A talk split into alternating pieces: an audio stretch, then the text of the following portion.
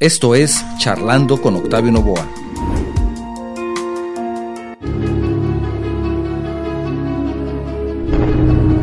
¿Quieres saber qué es la economía digital?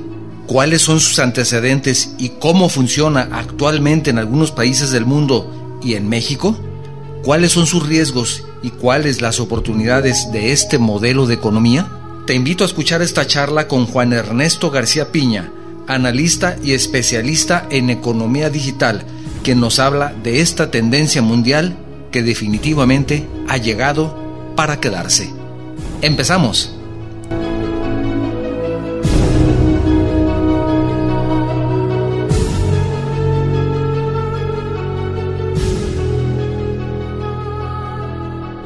¿Qué tal? ¿Cómo estás? Muy buen día. Bienvenidos a un programa más de Charlando con tu servidor Octavio Novoa.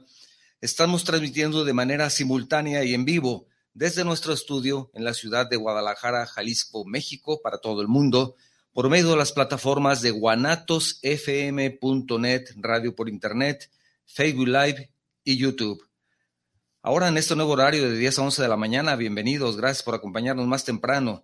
Para nuestra audiencia en los Estados Unidos, quiero recordarles que pueden escucharnos también haciendo una llamada telefónica sin costo para ustedes al 425-394-7097. Lo repito, 425-394-7097. Es una llamada sin costo para ustedes. Si lo que deseas es enviarnos un mensaje vía WhatsApp, también tenemos disponible el número 3329 52 55 22. 3329 52 55 22. Si tu mensaje es de fuera de la República Mexicana, te recomiendo utilizar el prefijo 521 para que tu mensaje lo recibamos correctamente. Si estás utilizando la plataforma de Facebook o de YouTube para vernos y escucharnos el día de hoy, también por ese medio puedes mandarnos tus mensajes y podremos recibirlos. Luego de los cambios en materia fiscal en el año 2019, les voy a dar algunos datos, la recaudación de la economía digital en México registró un incremento de 642% en 2020, al sumar 6.311 millones de pesos provenientes tanto del pago de plataformas como Uber, Didi, Netflix, Amazon, Airbnb, entre otras, como de las personas que ofrecen su servicio a este tipo de firmas. De acuerdo con el informe tributario y de gestión del Servicio de Administración Tributaria, el SAT, en 2019 los ingresos al Estado mexicano por ese concepto fueron de solo 849 millones, a diferencia de cinco, una diferencia de 5.461 millones de pesos respecto a los registrados al siguiente año. Esto nos puede dar una idea de la importancia en este momento ya de la, de la economía digital. Y justamente es el tema del día de hoy, economía digital, tendencia mundial. Para hablar al respecto, nos acompaña Juan Ernesto García Piña Garay. Él es analista y especialista en economía digital, a quien le doy más cordial bienvenida y un gran saludo. ¿Cómo estás, Juan Ernesto? Mi querido Octavio, un gusto saludarte a ti y a toda tu audiencia. Es un placer tener esta oportunidad de charlar contigo y pues bueno, abordar este tema que es apasionante y es una realidad que está en nuestras vidas. Sí, te digo, el año 2019 se hizo un cambio de legislación, eh, me recuerdo muy polémico en ese momento que pues básicamente las empresas digitales no querían pagar impuestos, ¿no? O se iban los impuestos al extranjero, entonces algunas de ellas con algunos incentivos también les ofrecieron registrar su empresa en México para que pagaran impuestos en México y también con un ahorro, bueno, un ahorro, un incentivo a la inversión. Y se hizo algo muy interesante que, pues bueno, incrementó seis veces el, el recurso que ingresa por impuestos. Entonces es un, es un tema que pues ya no tiene, ya no tiene en vista hacia atrás, ¿no? Eso va solamente para adelante. Es correcto, mi querido Octavio. Pues bueno, mira, este, básicamente la economía digital surge en el 2009 con la llegada del Bitcoin, el famosísimo llevado y traído Bitcoin que este año ha tenido un impacto espectacular. Sí. Son pocas las personas en este mundo que no hayan escuchado hablar por lo menos una vez en su vida de lo que es Bitcoin. Pero sí. bueno, Bitcoin es una de las más de 14 mil criptomonedas que hay en el mundo. Pero bueno, es un referente. 14 mil. Imagínate el impacto que tiene. O sea, al final, por eso la plática es tendencia mundial. ¿Y que es una tendencia? Algo que ya no se para, algo que está impactando a los 198 países que hay en este mundo. Es decir, es algo que está influyendo, impactando directamente en la vida de cada uno de nosotros. Hay dos opciones, conocerla, entenderla y aplicarla, o dejarla pasar y decir, esto no es, para mí, no lo entiendo, no existe, es una burbuja, es un fraude. La verdad es que hay muchos mitos alrededor de las criptomonedas, estimado Octavio. La realidad es que llegaron para quedarse. ¿Qué, es la economía digital? ¿Cómo la podemos definir, eh, Juan Ernesto? Eh, en pocas palabras, mi querido la economía digital es aquella que una vez que tengas un dispositivo inteligente, llámese una computadora, un teléfono e internet, va a existir. La economía digital no puede eh, existir si no hay esos dos elementos, que es la internet y un dispositivo inteligente. A través de ellos se pueden hacer operaciones con las, eh, se llaman activos digitales intangibles o mejor conocidos como criptomonedas. La característica principal de una criptomoneda es que es intangible. Jamás tendremos una criptomoneda en las manos. Eh, viven en el mundo de la Internet. Sin embargo, bueno, tienen un poder eh, y, un alcance que no hay ningún punto del planeta donde no puedan llegar o estar.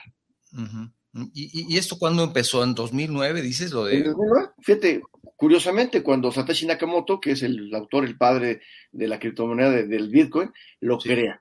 ¿Para qué se crea el Bitcoin, Octavio, en el 2009?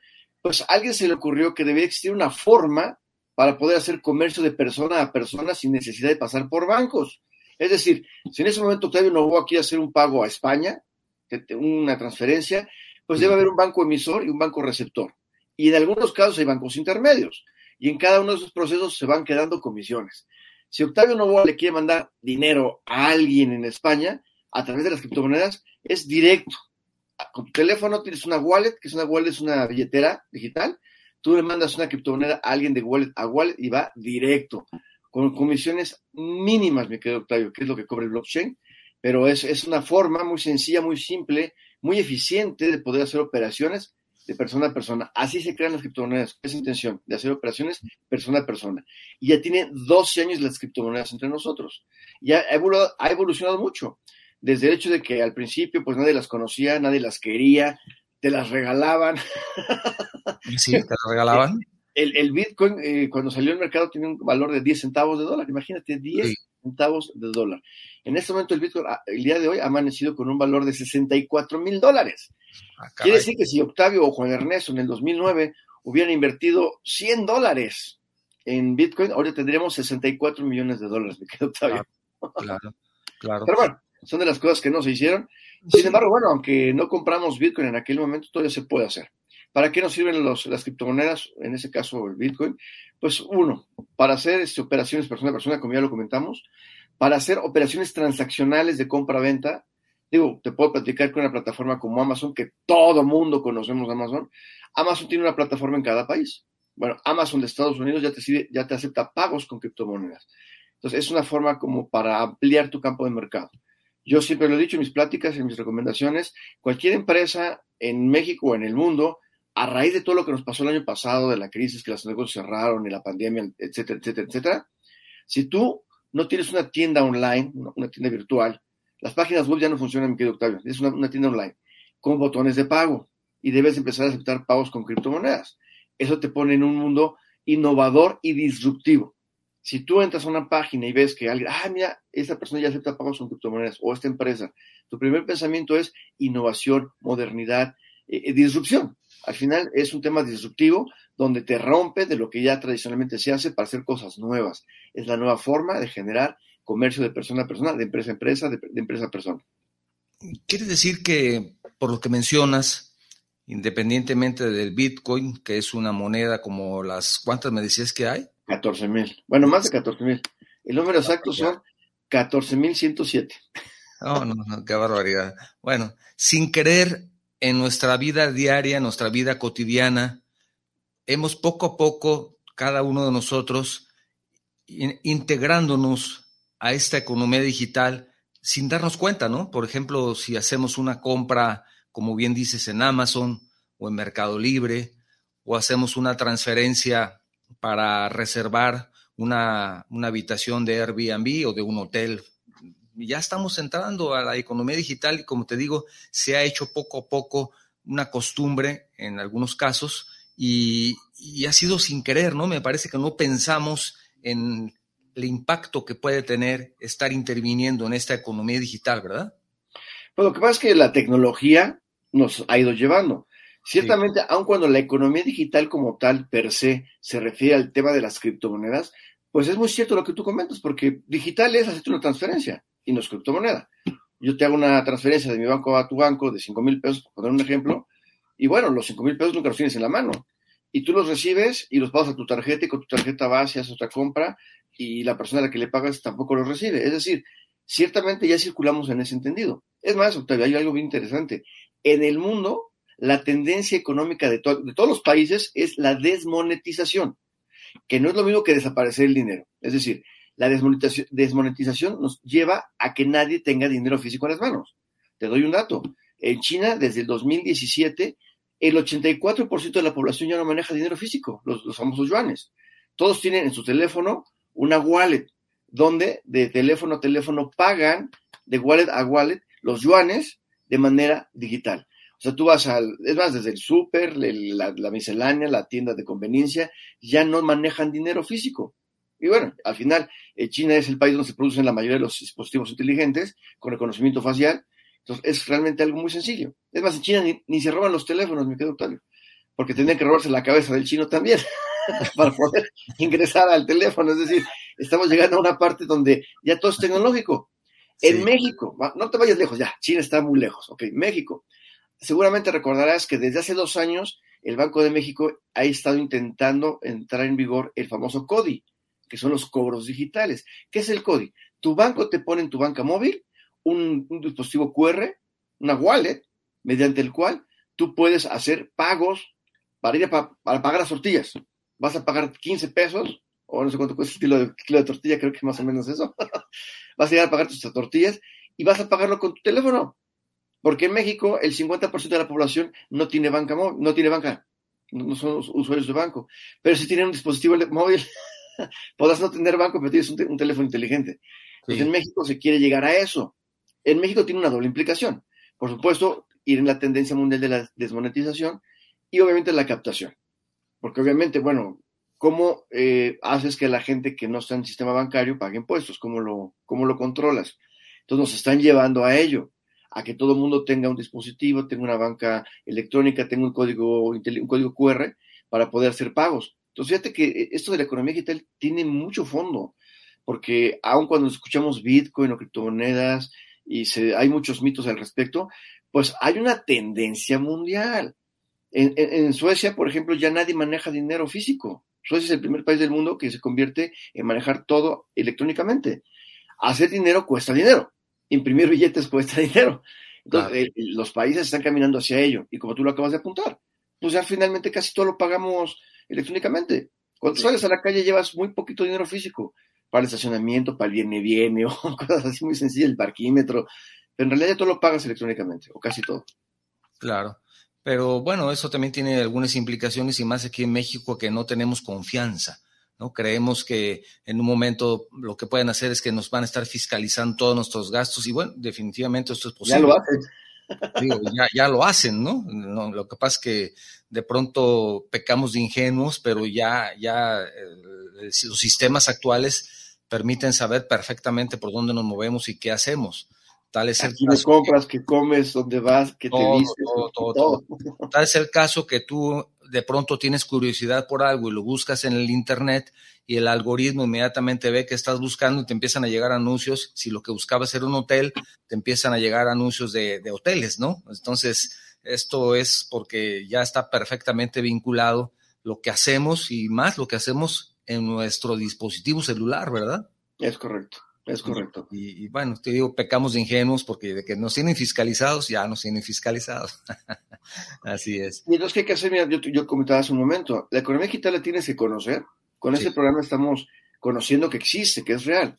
La debes de entender, es decir, para qué sirve, cómo se come, cómo se utiliza, y después la tienes que utilizar. De nada sirve que la conozcas o que la entiendas si no la usas. Ahora también eh, se pueden hacer eh, inversiones, mi estimado Octavio, muy jugosas. O sea, mira, eh, para, hablar de números muy, muy simples o muy complicados, el mercado de capitalización de las criptomonedas es de 2 trillones 833 billones 625 millones 537 mil 714 dólares. ¿Te imaginas? Es una locura.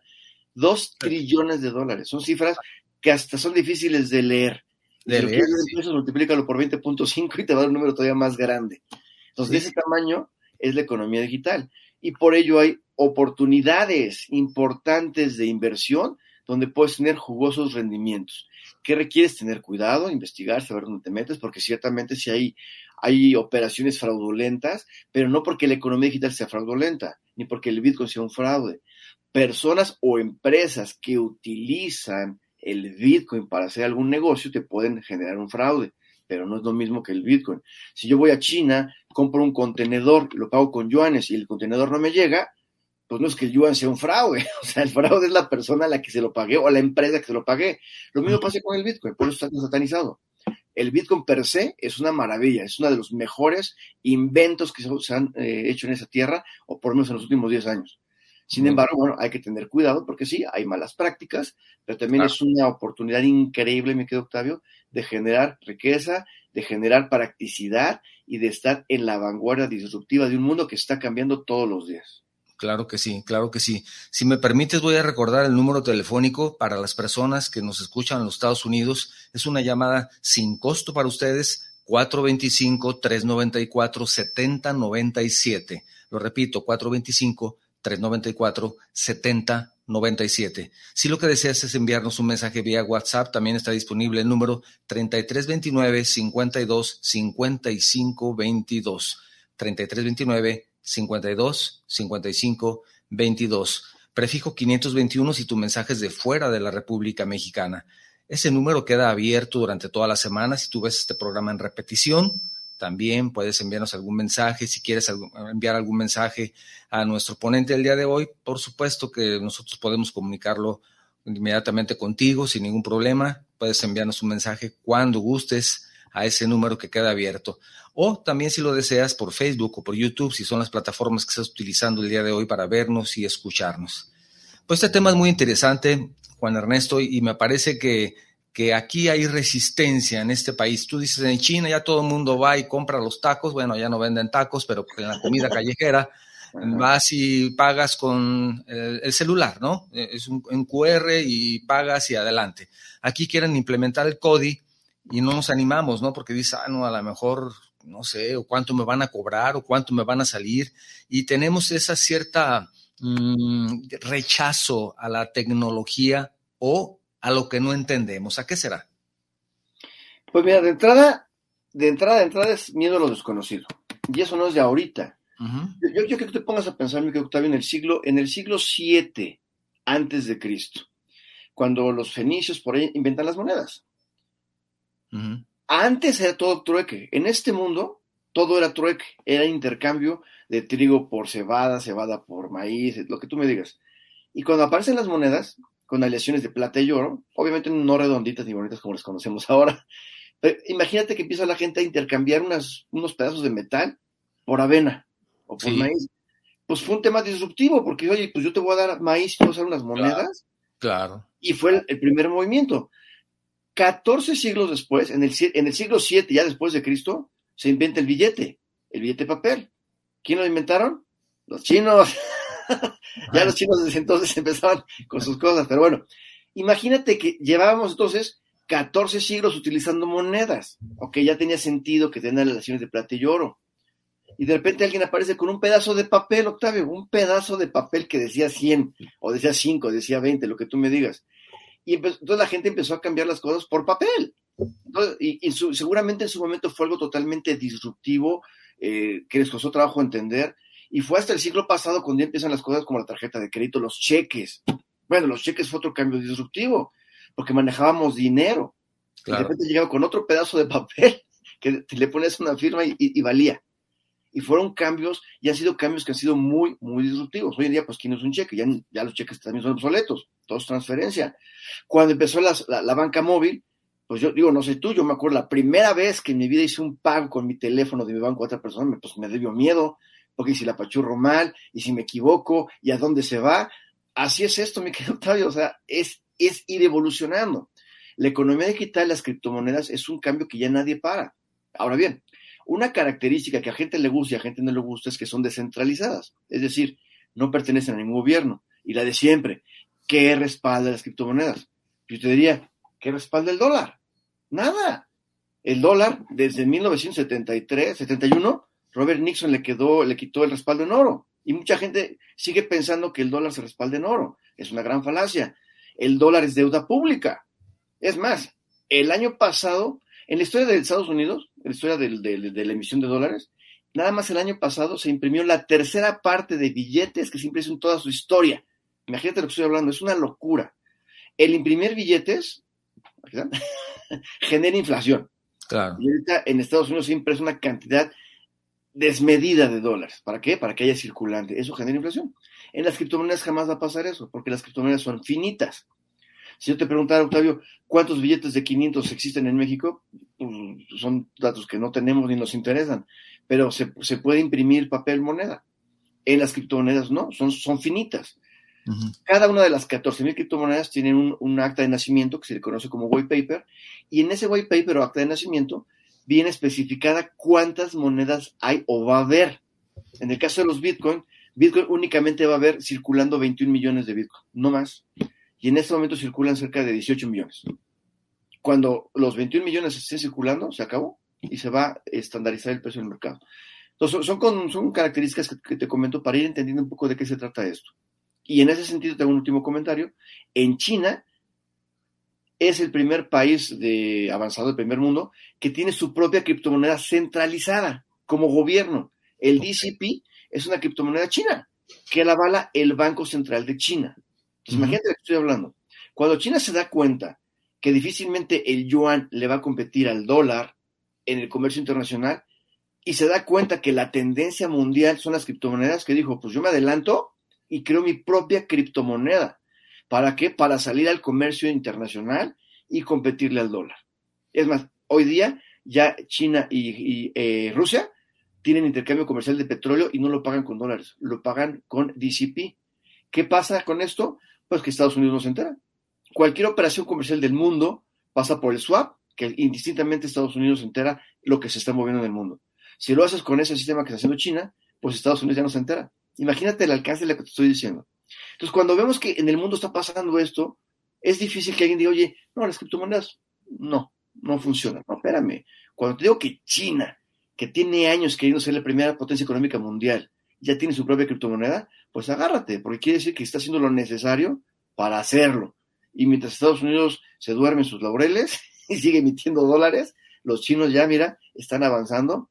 Actualmente el DCP únicamente funciona en China y a los funcionarios del gobierno chino les pagan la mitad de su sueldo con yuanes y la otra mitad con la criptomoneda. Están empezando a crear una comunidad interna como país de criptomonedas. Entonces, imagínate lo que estoy hablando. Entonces, si alguien me dice, no, Juan Ernesto, las criptomonedas van a desaparecer, lamento contradecirlo, pero esto es algo que ya nadie lo para. ¿Cómo ves, Está súper interesante esto, ¿no? Pero pues imagínate que aquí le digan a un empleado de gobierno, te vamos a dar la mitad en pesos y la otra mitad en, en, en, en, mexicriptos, pues va a estar, va a estar un poco complicado que lo adopten, ¿no? Pero ¿qué está pasando en El Salvador? Fíjate, Salvador, ok, ya hablamos de China, que China es, es una potencia y esa es la segunda potencia económica mundial y va, que vuela para ser la primera. Pero bueno, Salvador, tercermundista, centroamericano, pobre, un país pobre pues, ¿qué acaban de hacer? El presidente Bukele acaba de legalizar el Bitcoin, eh, lo acaba de decretar como moneda circulante de uso legal, de, uso legal, claro. ¿Qué sucede en El Salvador? El Salvador anualmente recibe 6.6 millones de dólares en remesas, como muchos países en, este continente. Pero cuando lo mandan, pues hay compañías, ¿no? Como las que, ya sabes, las que conocemos, que cobran comisiones muy altas, me quedo Octavio, que van de un 10 hasta un 30%. Entonces, cuando alguien manda mil dólares, no llegan mil dólares, llegan 700 dólares, llegan 800 dólares. Si mandan mil dólares en Bitcoin, van a llegar mil dólares, llegan completos. ¿Y qué están haciendo en El Salvador? Pues a la gente le están regalando una wallet de Estado.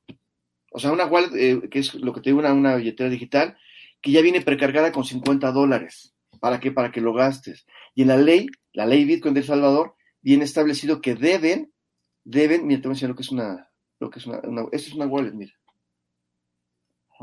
Es un código QR, eso es una wallet. Entonces en El Salvador ya el gobierno les está regalando las wallets precargadas con 50 dólares para que gasten. Y la ley Bitcoin del Salvador establece que todos los establecimientos comercios deben de recibirlo. Porque bueno, ¿qué dices? Ok, ya recibí. Llegó, llegó mi remesa, eh, mi marido, mi esposo, mi esposa me mandó mil dólares, ya lo recibí en Bitcoin. ¿Yo qué les hago? Entonces la idea es que ahí hacen comercio. Voy con mis Bitcoin a comprar el pan, a comprar la leche, a comprar la comida. Y los negocios ya lo reciben. Entonces están generando un comercio interno alrededor del Bitcoin, entre dólares y Bitcoin. Entonces fíjate qué interesante. El Salvador ha sido muy criticado por las, las potencias económicas. Pero es un, es un ejercicio interesante y estoy seguro que más países se van a empezar a sumar, porque esto es una, una tendencia otra vez, nadie lo va a parar, mi querido doctor. Entonces, fíjate los, los, fenómenos que están pasando en otros países.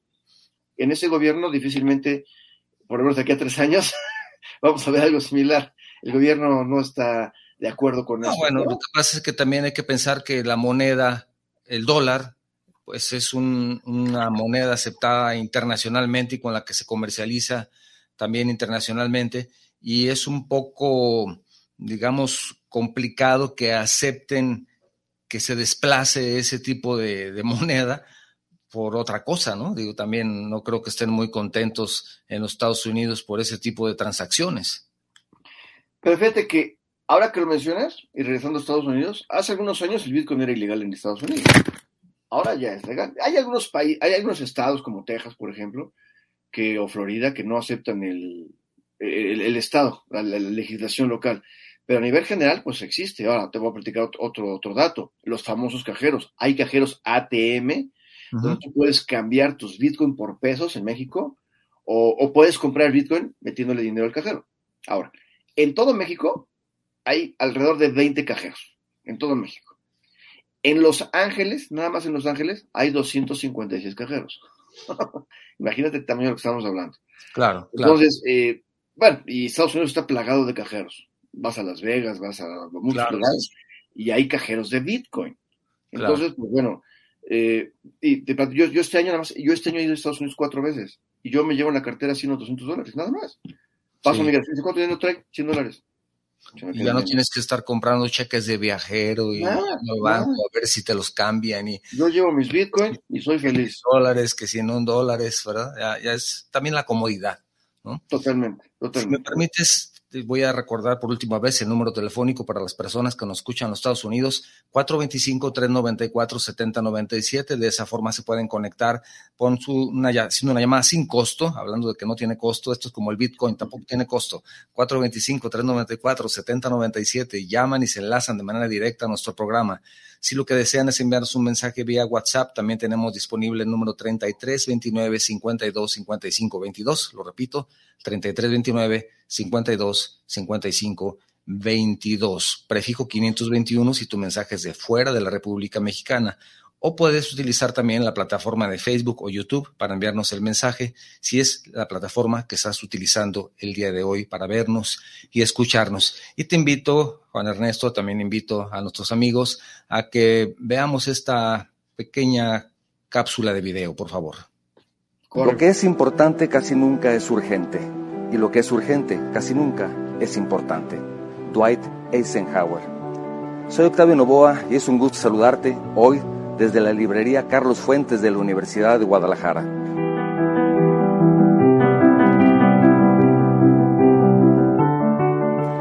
El tiempo es uno de los recursos más apreciados, sin embargo se trata de un bien que no se puede ahorrar, puesto que pasa, no retrocede y es imposible de recuperar.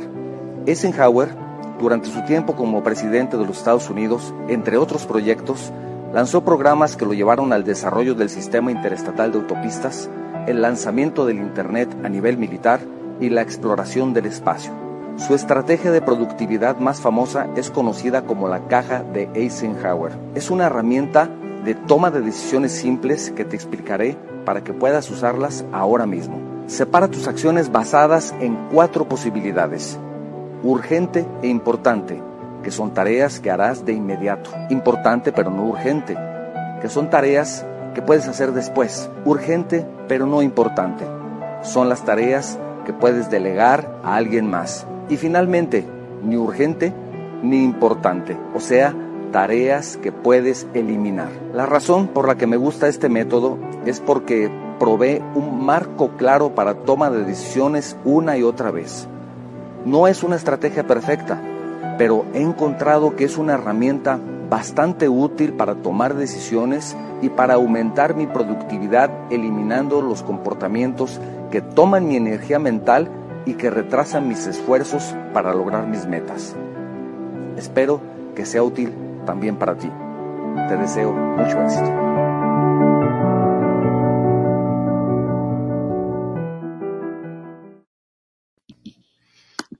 Estamos aquí de nuevo, mi estimado Juan Ernesto.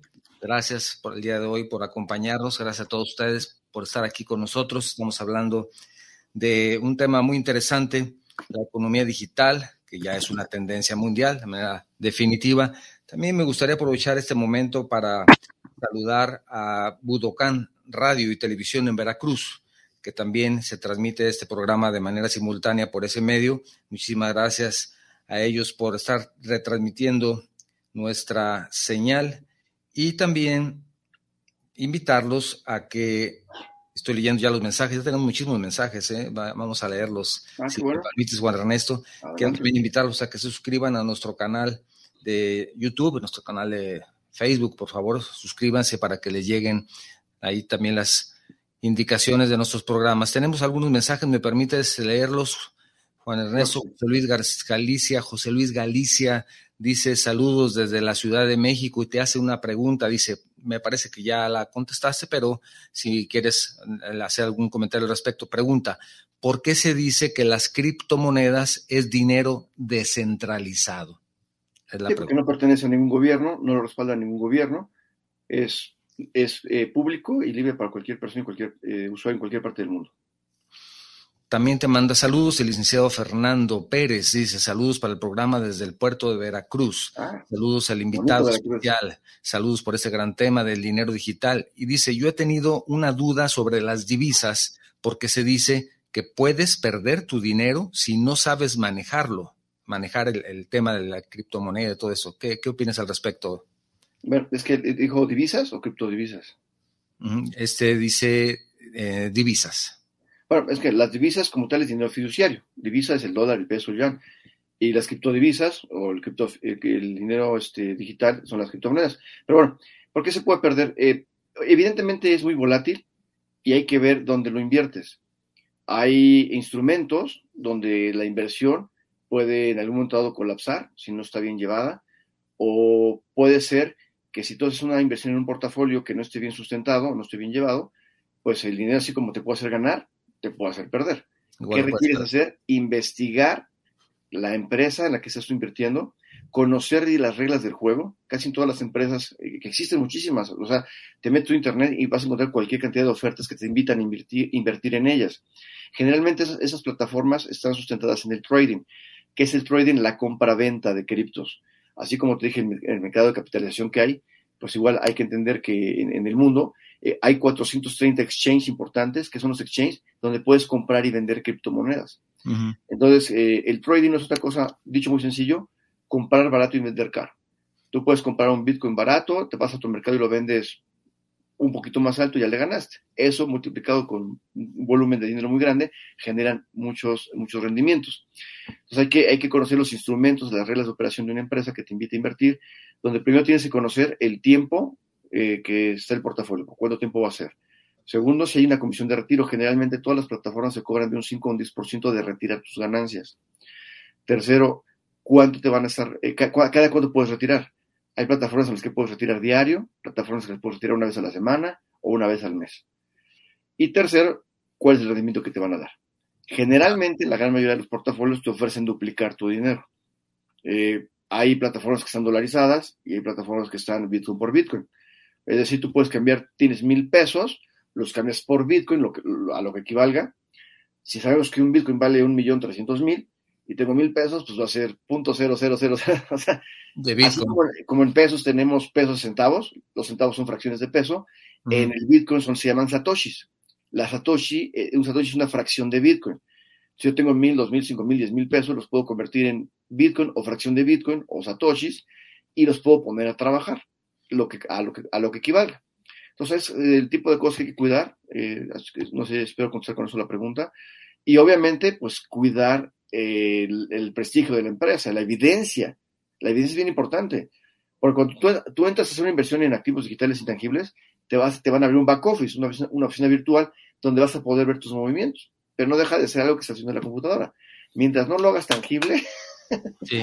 puede ser un bonito esquema de numerología, que jamás puedes aterrizar. Entonces, eh, siempre es importante, yo siempre recomiendo que cuando haces una inversión en, en, activos digitales intangibles, en criptomonedas, a la brevedad saques lo que metiste. Es decir, yo metí 20 mil pesos, lo más rápido posible saco mis 20 mil pesos y me quedo trabajando ya con mis rendimientos. En ese momento ya no pierdes.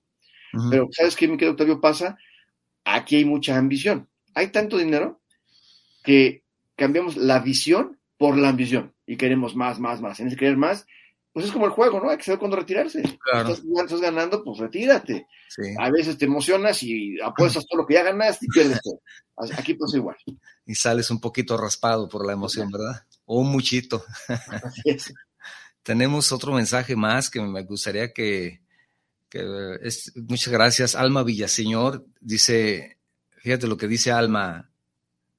Es, saludos al valioso programa de Charlando con Octavio. Gracias. Saludos desde los Emiratos Árabes. Wow. Dice, aquí en Dubái, el 70% ya se, se, usa por medio de Bitcoin. 70. ¿eh? Pues fíjate que, saludos Alma, qué gusto que nos escuches, saludos hasta allá. Yo eh, espero tener la oportunidad de estar por allá próximamente, porque claro, es un país que me interesa mucho en función de estudio, y allá hay muchísimo trader, trader que es un trader, una persona profesional, que se dedica a mover volúmenes. Y sí, o sea, lo que dice no es cierto. O sea, no solo se maneja ahí en Bitcoin, hay inversiones monstruosas. O sea, los jeques realmente le meten a este tema, contratan a sus traders que les ayudan a generar una cantidad brutal de dinero. Por supuesto que este, Dubái es un ejemplo mundial de uso, manejo y aplicación de lo que es el, Bitcoin principalmente. Gerardo Valadez dice saludos desde Durango. Y si nos puede recordar, pregunta, en la actualidad, ¿a cuánto equivale el Bitcoin? Bueno, si, lo, si lo queremos ver en, en, dólares, está en 64.842.10, es lo que vale el Bitcoin ahorita. En este momento. de 1.300.000. Y también pregunta que dónde puede conseguir Bitcoins de 10 centavos. No, no es cierto, se lo pregunto yo. Oye, ¿te acuerdas de la película de Volver al Futuro, del DeLorean? Sí. Yo cuando supe eso, digo, si alguien le preguntas, oye, si tuvieras un, un auto como para volver al, volver al pasado, ¿tú qué harías, no? Mucha gente diría, me reconciliaría con mi novia, con mi abuelita, o no. estudiaría, ¿no? No, yo me iría a comprar Bitcoin. sí.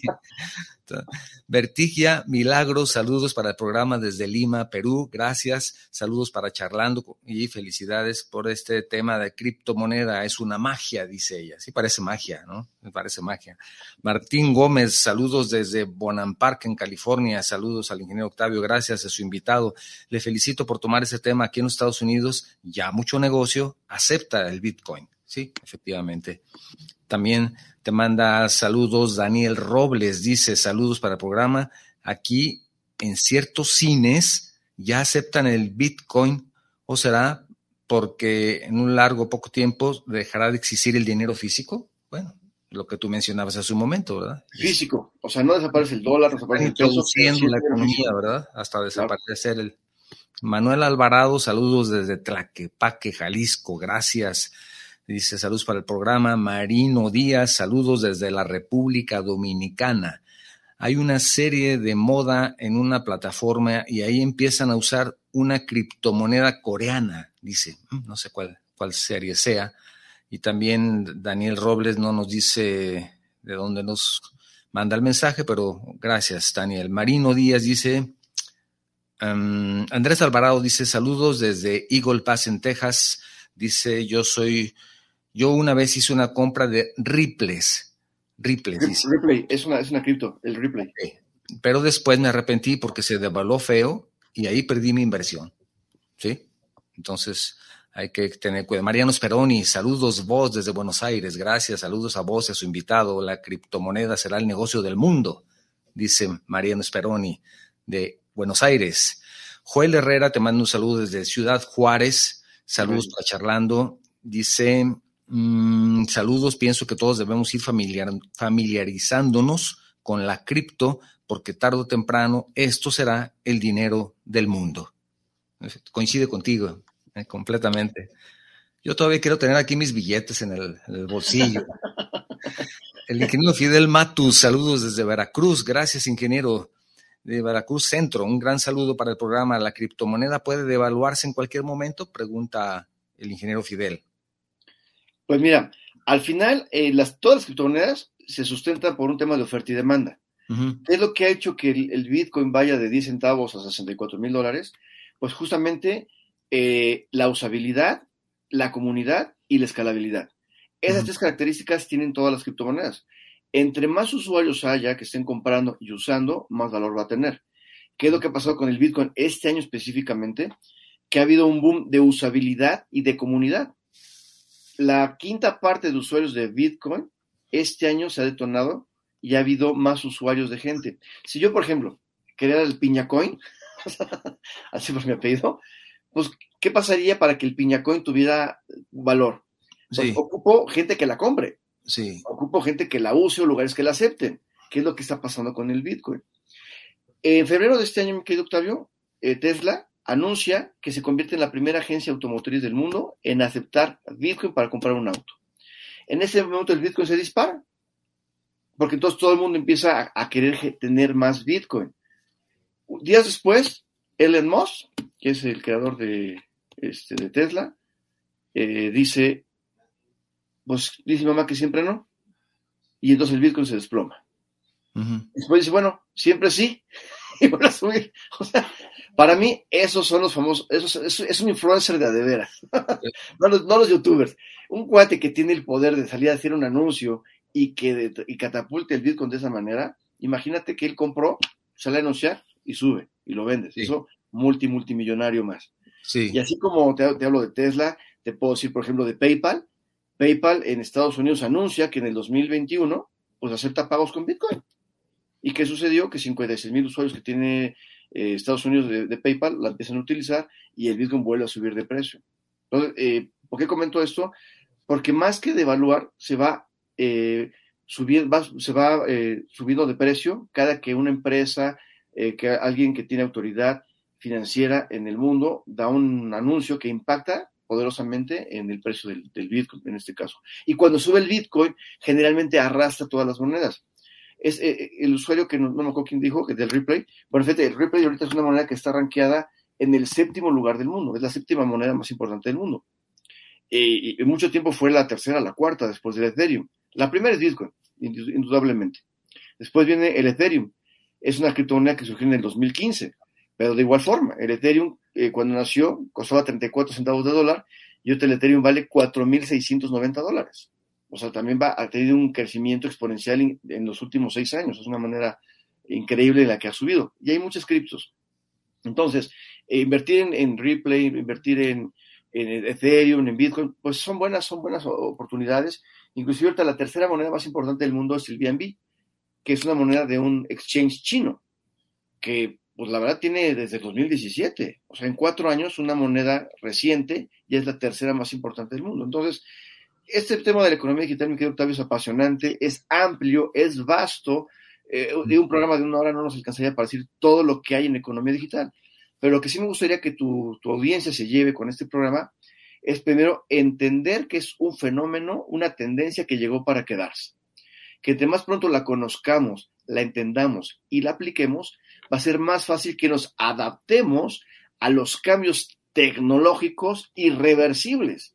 Repito, Generalmente cada 10 años hay, una, gran evolución en este mundo, empezando por el Internet, los dispositivos inteligentes, la banca electrónica, pues las criptomonedas es el, invento revolucionario más impactante en la, última década. Así de sencillo. Y hay que voltearla a ver y hay que entenderla y hay que usarla. Porque si no estás, ahora sí que si no estás adentro, estás afuera. Pero afuera te estás perdiendo de todo. Es una ola que está creciendo. Más vale estar en la cresta de la ola y no estar abajo esperando que nos aplaste cuando la ola caiga. También te mando un saludo. Me parece que vas a apreciar este saludo particularmente. Ernesto García Piña. Ah, saludo. Mi, chamaco, Simba. claro que sí. Tú te acordarás de él. Te mando un saludo, Leticia Trejo. Dice, qué interesante, tu invitado disfruta su conocimiento y lo contagia. Saludos. Me encanta. Bien. Olivia Ríos Llamas, felicidades por el programa, saludos al invitado, excelente tema, también te manda un saludo. Leti Trejo, bueno, me decía de la cápsula que le gustó mucho, gracias Leti. Eh, hace algunas semanas un compañero también platicaba al respecto al mismo tema que abordé en la cápsula de hoy, qué bueno que te ha gustado. Y también tenemos saludos de, mm, déjame ver, Javier Córdoba, te manda saludos de Mazatlán. Muchas gracias, Javier. Leti Trejo, ya la mencioné, manda aquí un segundo saludo. Muchas gracias. Y me parece que por el momento no tenemos más saludos.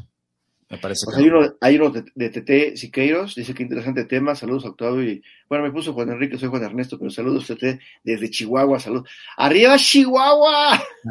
saludos hasta allá. Oye, eh, que, todo tiene sus riesgos, ¿no? Como tú dices, puede subir, puede bajar, pero yo estaba pensando en un momento que tú platicabas, estaba pensando dos cosas, tú platicabas respecto a, que tenemos que estar en, la tecnología y todo eso, pero hace algunas semanas, dos o tres semanas, no recuerdo, mm, se cayó la, la red de Facebook y todo el mundo estaba desesperado, ¿no? Fueron muchas horas y, ya estaban saliendo muchas personas a la calle a protestar y se hicieron manifestaciones, no, no tanto, pero, pero sí, fue, algunas personas les entró la desesperación y fueron muchas horas. ¿Qué pasa si de pronto se cae el sistema, se cae la nube y dónde quedó nuestra criptomoneda? ¿Quién lo respalda? ¿Quién lo respalda? Voy a, voy a sonar muy exagerado, pero para que pasara eso, Miguel Octavio, tendría que suceder un fenómeno como que pasó en Yucatán hace millones de años, que cayó un meteorito para que se acabara la red. O sea, el tema, ah, recuerda que todo esto está sustentado por, por la Internet y con millones o miles de servidores en todo el mundo. Sí. Se puede caer uno u otro. Digo, lo que tú mencionas es que se cayó una red de un sistema de WhatsApp, de todo lo que tiene este Zuckerberg, ¿no? Sin embargo, bueno, eh, la Internet es mucho más que eso. O sea, tú te refieres a un sistema de una persona que, por ejemplo, en China ni lo usa, ¿no? O sea, el WhatsApp y el Facebook para nosotros es muy popular, pero en China utilizan otro sistema, ¿no? Y ahí son también millones de usuarios. Entonces digo, eh, nosotros acá occidentalmente estamos muy acostumbrados al Facebook y al WhatsApp y al Twitter. Sin embargo, al Instagram. Pero bueno, está sustentado en una plataforma.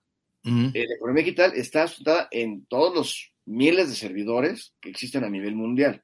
Entonces es muy, muy, muy difícil. Ahora fíjate, hablando de esa parte tecnológica, cuando tú mandas una transacción o mandas un pago de, de wallet a wallet, se va por un sistema que se llama blockchain. Este tema está bien interesante. La blockchain son cadenas de bloques. En cada bloque hay 27 mil operaciones y cada una ligada con la otra. Si alguien quisiera alterar una, una operación, tendría que modificar las 27 mil, bueno, las 26.999 restantes. Y a la vez están enlazadas con varios servidores al mismo tiempo en todo el mundo. Entonces es un sistema que permite una veracidad y una confiabilidad que nada en el mundo lo tiene más que esto. El blockchain es de lo más seguro que hay en el mundo. Hasta ahorita, inhackeable. Digo hasta ahorita porque pues todo puede pasar. Entonces es muy difícil, casi, digo, no digo imposible, pero es muy, muy, muy difícil que se caiga el sistema de criptomoneda a nivel mundial. No, tendría que caerse todos los servidores del mundo mundial. Y eso es una tarea muy, muy complicada, me Octavio. Entonces, digo, lo que tú comentas es un tema como aislado en el tema, no lo, no lo minimizo, pero es un sistema de una persona. Claro. WhatsApp, LinkedIn, todo eso.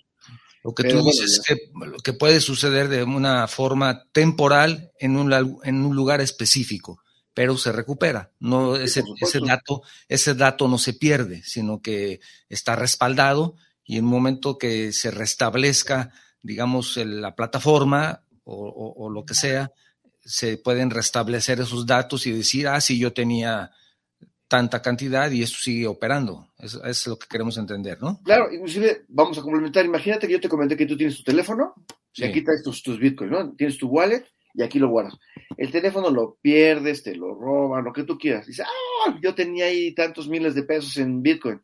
Bueno, compras a tu dispositivo, bajas la aplicación, teniendo el usuario y contraseña, vuelves a acceder a tu cuenta. Si la persona que sea tu teléfono se lleva el usuario y contraseña, sí podría acceder a tu cuenta. Pero ah. mientras tú tengas tus, tus claves, tú vas a poder recuperarlo todo, porque todo está en la nube. Es la ventaja de que esté en la nube. Tú cambias de dispositivo y vuelves a recuperar tu, dinero. Al menos como, que, como tus fotografías, ¿no? Como tus fotos. Ahí las, si las tienes en la nube, pues nunca se pierden, ¿verdad? Claro, totalmente, totalmente. También tenemos un mensaje de Cristina Galaviz. Dice saludos desde San Diego. Gracias, Cristina. Saludos a Juan Ernesto. Y para el conductor, aquí les escucho en mi auto. Ella va manejando. Gracias por escucharnos. También tenemos mensajes de. ¿Ya no hay mensajes? No. Oye, también te quiero preguntar esto que hablas de. Ya, es que parece de pronto de, de película, ¿no? Parece de película este tema del Bitcoin para los que no lo conocemos, ¿no? algo.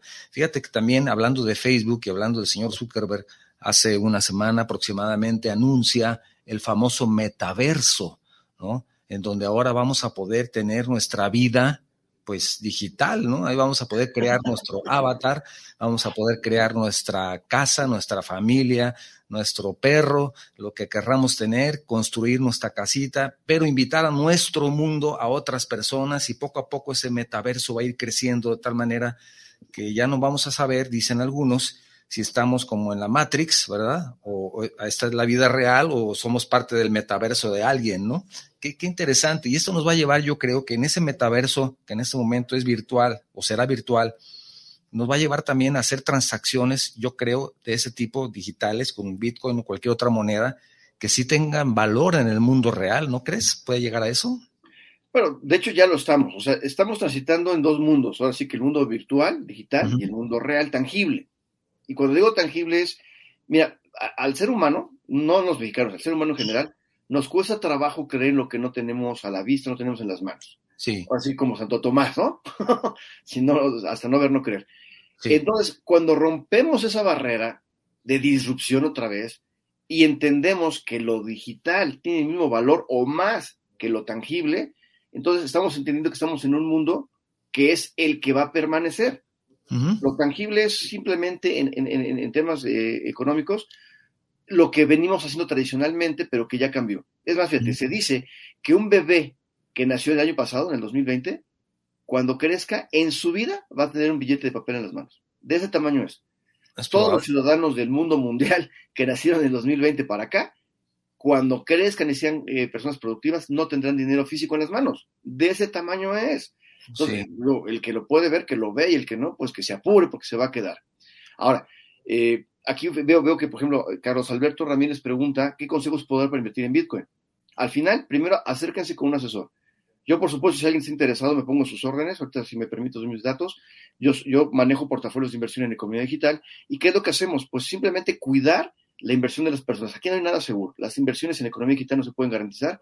Bueno, ninguna inversión se puede garantizar. Es hasta prohibido, es delito garantizar una inversión. ¿Quieres algo que no sea riesgoso? Compra CETES, pero tienes un, rendimiento del 4% anual. Aquí, ¿cuál es el principal consejo que les puedo dar a la gente para invertir? Primero, invierte un dinero que no ocupes en el corto plazo y que no ponga en quebrando tu economía. Invierte algo que estés dispuesto a perder inclusive. La idea es que no lo pierdas, pero así debe de ser. Las, las inversiones deben ser tus aliadas, no te deben de quitar el sueño. Si tú inviertes algo y no te deja dormir, no es para ti. No, pues, híjole, y mis 20 mil pesos, y si los pierdo, y, olvídalo, no es eso. Si, si, vas a poner 5 mil, 10 mil, 20 mil, 30 mil, lo que pongas, debe ser algo que no dispongas en el corto plazo, que estés dispuesto a perder y que no ponga en quebranto tu economía. Dos, conoce el instrumento otra vez. ¿A cuánto tiempo? ¿Qué rendimiento? ¿Cuál es la tasa de salida? ¿Cuál es la tasa de entrada? Y tres, investiga la veracidad de la empresa. Cuando la gente se haga conmigo, pues bueno, yo ese es mi trabajo, yo como especialista y asesor en economía digital, yo reviso los portafolios antes de recomendarlos. Yo cuando recomiendo algo es porque yo lo estoy usando. No hay un solo instrumento que yo utilice que, no, que, recomiende que yo no use. Los portafolios que yo manejo yo tienen una tasa de rendimiento por lo menos de 10%. Yo no manejo ningún portafolio que no deje, dejen por lo menos un 10% de, de rendimiento mensual. Imagínate lo que te estoy hablando. Cuando los bancos te dan el que más, 6, 7% anual. Entonces, de ese tamaño de economía. O sea, aquí hay mucho dinero, hay que saber nada más dónde, cómo, cuándo, con quién, en qué plazo y, tener cuidado el dinero que inviertes. No te vuelvas loco, no vendas el carro, no, no empeñes a tus suegras. Pon a trabajar un dinero que no necesites y lo que vas sacando, saca inmediatamente tu inversión. Si metiste 10 mil pesos, saca tus 10 mil pesos y sigue trabajando con tus rendimientos. Esos son los, los, los, consejos prácticos que a los Alberto le puedo dar para que se los lleve. Excelente, pues te agradezco muchísimo que hayas estado el día de hoy con nosotros. Estamos a punto de concluir el programa y me gustaría que si quieres agregar algo, con todo gusto te escuchamos, Juan Ernesto. Muchas gracias. Pues bueno, repito, estoy a, estoy a las órdenes para aquellas personas que quieran abundar en este tema. Me puedes encontrar en Facebook como Juan Ernesto García Piña, en Instagram como Juan Ernesto García Piña y puedo dejar mi, mi teléfono de contacto que es el 729 233-9242. Si alguien tiene intenciones o ganas de conocer algo más o conocer un portafolio, estoy a la orden. Me quedo, Octavio, ha sido un verdadero placer compartir como siempre contigo. Es una persona que quiero, que reconozco, que admiro, que respeto mucho. Me da mucho gusto ver la permanencia que tiene tu programa. Estuve contigo hace dos años y mira, regreso con otro tema. En aquel entonces hablábamos de otras cosas. Tengo cuatro años en este tema, mi querido Octavio. Soy empresario de artes gráficas desde hace 29 años, pero esto de la, de la economía digital me tiene eclipsado y en los últimos cuatro años metidísimo en esto. Hoy en día yo vivo de esto más que de, mi negocio. Y le diría a la gente, recuerda, que no invertir por miedo a perder equivale a suicidarse por miedo a morir. Es excelente, me gusta esa frase, me gusta esa frase. Te felicito, te agradezco mucho. Y antes de cerrar, me gustaría recordarte y, y comentarle también a nuestra audiencia, preguntarte más bien y preguntarle a nuestra audiencia si sabían que mujeres con VIH pueden tener bebés completamente libres de virus. En el Mesón Asociación Civil esto es una realidad. Ya son más de 300 bebés que viven sin VIH y la meta es que los más de 50 bebés que en este momento están en seguimiento tengan el mismo resultado. ¿Cómo podemos ser parte de este gran logro que salva vidas, que cambia vidas de niños, cambia vidas porque el resto de su vida pueden permanecer sin VIH? Fíjense ustedes, es cambiar una vida no solamente salvarla, es cambiarla porque permanece. Muy sencillo, pueden visitar www.mesonac.org, ahí está toda la información que necesiten y también por medio nuestro nosotros podemos contactarlos con el mesón. Necesitamos tu ayuda, lo que sea es bueno. No digas, es que yo nada más tengo 100 pesos, todo es valioso para, para nosotros y además de eso necesario en este momento, imagínate que hay un bebé que esté en tratamiento, que esté en seguimiento y por falta de recursos no se pueda continuar. Es un seguimiento que se le da dos años después de que nace. Y si al año ya no se le puede dar el seguimiento, se pierde todo. Entonces imagínate nada más lo que, lo que se puede perder y con una pequeña ayuda o gran ayuda, lo que tú puedas, ese beneficio será directamente para ellos te invito, te invito a que ayudes al mesón. Por supuesto, agradecer como siempre a nuestros escuchas de Guanatos FM, a nuestros seguidores en YouTube, en, Facebook, suscríbanse si no lo han hecho. También recordar, quiero recordarles que a partir de la próxima semana, a partir del martes, ya estará la liga del programa, este programa de YouTube en nuestro canal de Facebook y a partir del miércoles estarán las ligas disponibles para el podcast, que estamos en dos podcasts Juan Ernesto, estamos en, en iBox y en Spotify. Entonces, esta charla a partir del miércoles ya se podrán escuchar en los dos canales de podcast que tenemos disponibles. Quiero invitarlos a todos ustedes que si el programa les ha gustado, lo compartan con sus amigos. Si el programa no les ha gustado, entonces los invito a que lo compartan con los enemigos. Espero que lo compartan. Cierro con la frase de la semana, como siempre. El precio es lo que pagas, el valor es lo que recibes. Warren Buffett. Esto fue Charlando con Octavio Novoa, donde charlando se entiende la gente. Gracias a todos ustedes, nos vemos la próxima semana. Hasta luego. Escuchaste Charlando con Octavio Novoa, donde charlando se entiende la gente.